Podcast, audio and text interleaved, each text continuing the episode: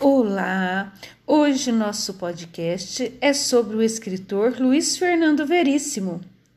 Luiz Fernando Veríssimo nasceu em 1936 na cidade de Porto Alegre, Rio Grande do Sul. Bastante conhecido por suas crônicas, em geral humorísticas. Luiz Fernando Veríssimo ele adora escrever crônicas. É um grande escritor desse gênero. Veríssimo é também jornalista, cartunista, tradutor, romancista e músico.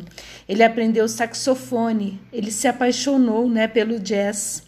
Então, ele começou a aprender saxofone quando estava morando nos Estados Unidos. Atualmente, tem uma coluna no jornal O Estado de São Paulo, no qual escreve artigos, comentários e crônicas porque o gênero crônicas que ele é bastante, que ele escreve bastante sobre, aparece muito em jornais, principalmente quando fala da vida, né, do brasileiro, o cotidiano da vida nossa, e também sobre política, esporte, né? E Luiz Fernando Veríssimo, ele é craque em fazer crônicas.